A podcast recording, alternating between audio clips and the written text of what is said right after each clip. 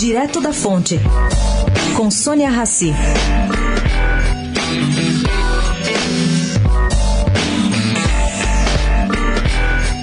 Entre as propostas de reforma tributária, que ganha e lidera a preferência de técnicos renomados hoje, é a PEC formatada com base em texto do economista Bernardo Api, já aprovada na CCJ da Câmara e proposta pelo deputado Baleia Rossi. Basicamente, ela acaba com a cobrança de IPI, PIS e COFINS, bem como com ICMS e ISS, e cria em substituição uma espécie de IVA brasileiro, batizado de Imposto sobre Operações com Bens e Serviços. A proposta apoiada por Rodrigo Maia, entretanto, deve se misturar com outra sugerida recentemente por Alcolumbre, presidente do Senado, e desenhada pelo agora ex-senador Raul.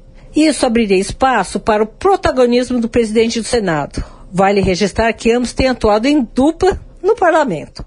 Já a sugestão de Marcos Sintra, apoiada pelo Ministério da Economia, teria, segundo se apurou, poucas chances de sobreviver. Sintra vem defendendo o imposto único praticamente pelo mesmo tempo que Eduardo Suplicy defende a renda mínima, aponta uma alta fonte do Planalto.